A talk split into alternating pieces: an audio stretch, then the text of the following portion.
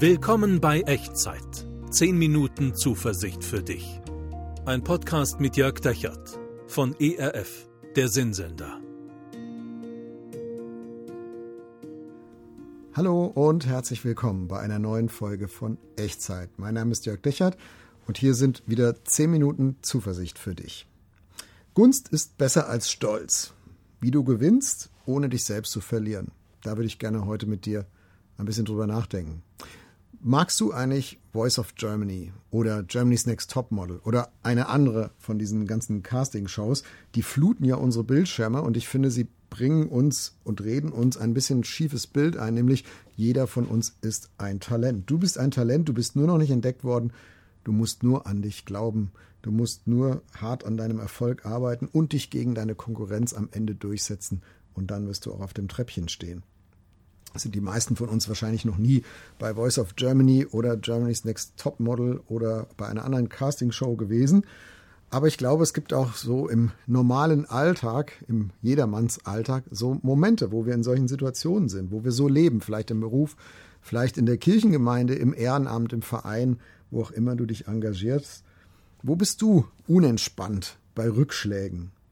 Wo verkrampfst du dich, um erfolgreich zu sein? Wo sorgst du dich nachts, ob du auch nicht zu kurz kommst und wie du deine Konkurrenz sozusagen hinter dir lassen kannst.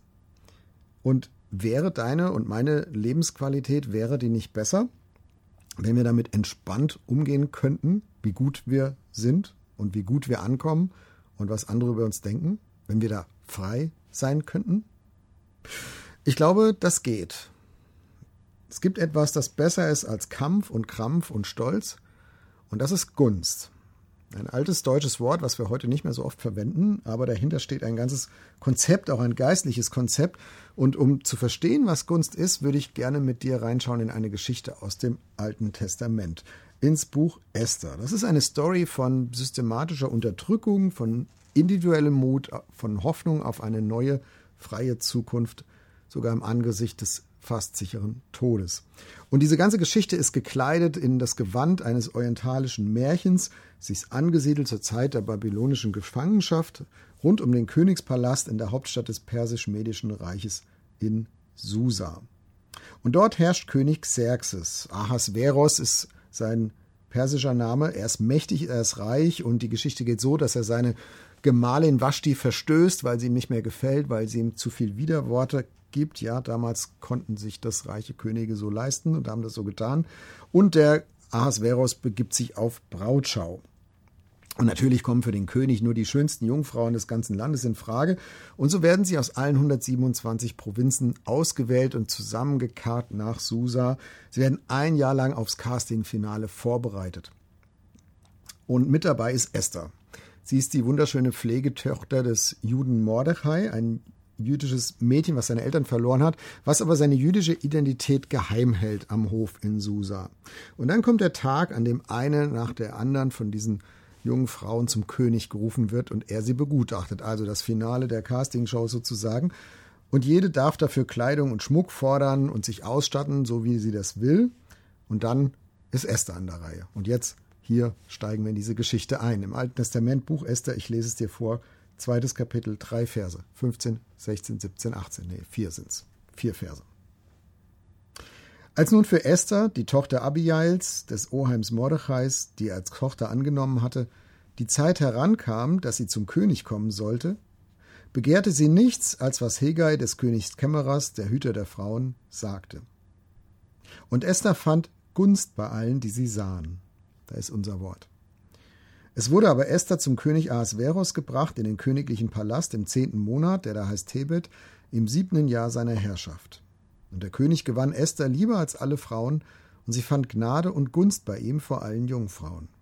Und er setzte die königliche Krone auf ihr Haupt und machte sie zur Königin an Vaschtis Stadt. Und der König machte ein großes Festmahl für alle seine Fürsten und Großen, das Festmahl Esthers und gewährte den Provinzen Steuererlass und teilte königliche Geschenke aus. Also wirklich ein bisschen wie ein orientalisches Märchen, oder? Vier Dinge sind mir wichtig geworden, als ich diesen Text gelesen habe und darüber nachgedacht habe, was ist das eigentlich Gunst und wie können wir mit Gunst leben lernen? Was hat es damit auf sich? Das erste, Alle jungen Frauen, habe ich erzählt, die hatten das Recht, wenn sie zum König kamen, sich auszustaffieren und um Kleider, Schmuck und alles zu fordern, was sie noch ein bisschen besser herausputzte, dem König noch ein bisschen besser zu gefallen. Und von Esther heißt es, sie begehrte nichts und fand Gunst bei allen. Esther hat sich einfach darauf eingelassen, was da passiert.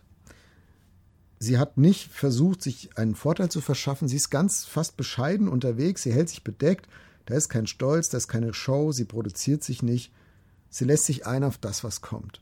Sie versucht nicht zu kontrollieren, was die anderen über sie denken oder was die anderen über sie sagen. Nicht mal, was der König über sie denkt oder der König über sie sagt. Und dann heißt es im Ergebnis, sie fand Gunst. Und dieses Wort Gunst, das würden wir heute vielleicht mit Wohlwollen übersetzen, entgegenkommen. Da ist kein Zwang, das ist kein Tauschhandel. Ich gebe dir das, dann gibst du mir das, sondern es ist ein sich ganz bescheidenes Einlassen auf den anderen und dann zu erleben, der andere ist zugewandt. Da kommt etwas Gutes zurück, ein unverdientes, unverkrampftes, positives Echo von anderen. Sie begehrte nichts und fand Gunst bei allen. Und nicht nur bei allen, sondern auch bei dem, wo es wirklich darauf ankam für sie, für ihr weiteres Leben, nämlich beim König Ahasverus. Sie fand Gnade und Gunst bei Ahasverus. Auch der mächtige König ist Esther gewogen. Er, der Tag und Nacht umgeben ist von, von Günstlingen, von Intrigen, von Menschen, die ihm mit Angst entgegentreten oder mit Gier oder mit Berechnung, er behandelt die bescheidene Esther gar nicht von oben herab, sondern er begegnet ihr mit Gunst. Ich weiß nicht, in welchem beruflichen Umfeld du so unterwegs bist. Vielleicht sagst du, ja, genauso ist bei mir in der Firma, bei mir am Arbeitsplatz, da ist so viel Intrigen und Angst und Berechnung und jeder sucht seinen Vorteil. Und jetzt stell dir vor, du kommst dann zu deinem Chef, zu deiner Chefin und er oder sie begegnet dir einfach mit Gunst. Obwohl du es gar nicht drauf anlegst, obwohl du einfach ganz bescheiden der bist, die bist, die du halt bist. Und so war das für Esther. Sie fand Gnade und Gunst bei Ahasveros. Und ich finde, das geht so gegen das, was wir in unserer Gesellschaft oft leben und auch unsere Kinder lernen. Äh, du musst deine Ellenbogen ausfahren, du musst sehen, wo du bleibst, du musst dich präsentieren, du musst dich durchsetzen. Und Esther setzt darauf, dass sie einfach so sein darf, wie sie ist. Dass sie einfach ist, wie sie ist. Und das trauen sich nicht viele. Das trauen sich tatsächlich nicht viele. Ich erinnere mich an so manches Bewerbungsgespräch, was ich auf der Arbeitgeberseite geführt habe. Und bei, bei sehr vielen Menschen, die mir da gegenüber saßen, hatte ich den Eindruck, und das verstehe ich ja auch, dass man sich da von seiner besten Seite präsentieren möchte und irgendwie versucht, Einfluss zu nehmen, zu kontrollieren, was ich als das Gegenüber dann denke über die Person. Und immer wieder mal sind mir ganz Menschen begegnet, die ganz souverän da gesessen haben und gesagt haben, ich, ich erkläre, wer ich bin, ich erkläre, was ich gemacht habe, ich erkläre, was ich nicht kann. Und jetzt mache ich mich, lass mich ein darauf und guck mal, ob mir hier Gunst entgegentritt. Und so war das bei Esther.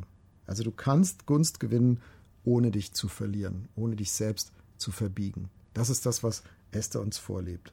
Und dann heißt es hier im letzten Vers 18, und der König machte ein Festmahl und er hat einen Steuererlass äh, versprochen an die Provinzen und es gab königliche Geschenke für alle. Und das finde ich das Tolle an Gunst. Wer profitiert von der Gunst, die Esther gewährt wird? Nicht nur die Esther, sondern alle Menschen drumherum, die von ihrem Leben berührt werden. Alle. Auch die, die gar nicht dabei sind in den Provinzen. Auch die, die sie vielleicht gar nicht kennen. Sogar die, die Esther um diesen Erfolg vielleicht sogar beneiden. So ist Gunst.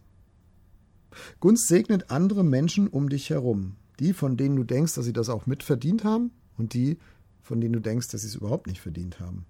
Und all das hat seinen Ausgangspunkt in deinem Charakter, in deiner Person, in deiner Entscheidung, dich einzulassen auf das, was passiert und nicht darauf zu setzen, zu kontrollieren und sich den Erfolg zu sichern und sich durchzusetzen, sondern auf Gunst zu vertrauen. All das beginnt in deinem Charakter, in deiner Person, letztlich in deinem Herzen. Und deswegen sage ich, Gunst ist besser als Stolz. Stolz dient nur deiner Selbstbehauptung, aber Gunst segnet viele um dich herum. Und wir haben gelernt, denke ich, Gunst setzt etwas voraus, nämlich dass du die Sorge um deinen Erfolg auch loslässt. Wohl wissen, dass du von Neidern umgeben bist und von Leuten, die versuchen, das zu ihrem Vorteil auszunutzen, aber sich das trotzdem loszulassen und sich selber einzulassen auf das, was passiert und zu sehen, was Gott draus macht. Meine Frage an dich heute ist, willst du das? Traust du dich das? Möchtest du diesen Weg mal ausprobieren, den Weg der Gunst statt des, den Weg des Stolzes? Dann würde ich gerne mit dir dafür beten. Ich weiß nicht, was deine nächste Entscheidung ist, deine nächste Lebenssituation, in der das auf, darauf ankommt, in der du vielleicht so spürst, oh, ich muss das irgendwie meinen Erfolg garantieren, ich muss das kontrollieren, ich muss mich durchsetzen. Dann fordere ich dich jetzt heraus, dich mal loszulassen in die Hand Gottes und zu schauen, ob dir nicht Gunst begegnet. Wir beten zusammen. Und wie immer bei Echtzeit klingt dich einfach ein in die Worte, die du mich sprechen hörst und mach so zu deinem Gebet und erlebe, ob und wie Gott darauf antwortet. Wir beten.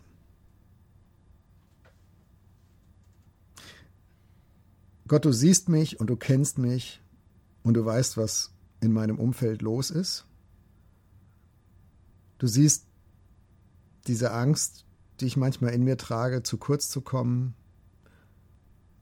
verkannt zu werden, ähm, dass mir das nicht gelingt und das mir nicht gegeben wird, was mir eigentlich zusteht. Und ich möchte sagen, ich möchte all das jetzt loslassen. Ich lasse mich los in deine Hand. Ich lasse mich ein auf das, was du passieren lässt. Und ich bitte dich um deine Gunst. Deine Gunst aus den Händen anderer Menschen, deine Gunst aus deiner Hand.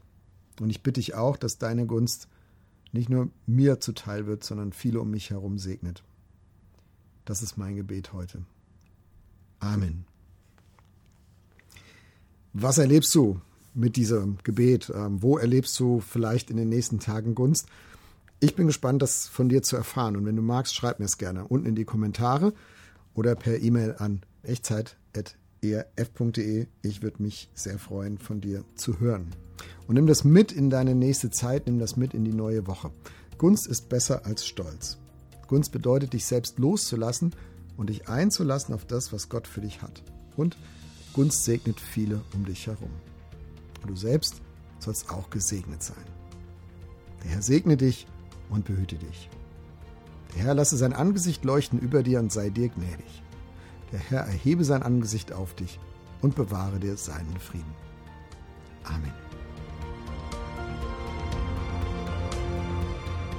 Das war Echtzeit. Zehn Minuten Zuversicht für dich. Ein Podcast mit Jörg Dechert von ERF, der Sinnsender.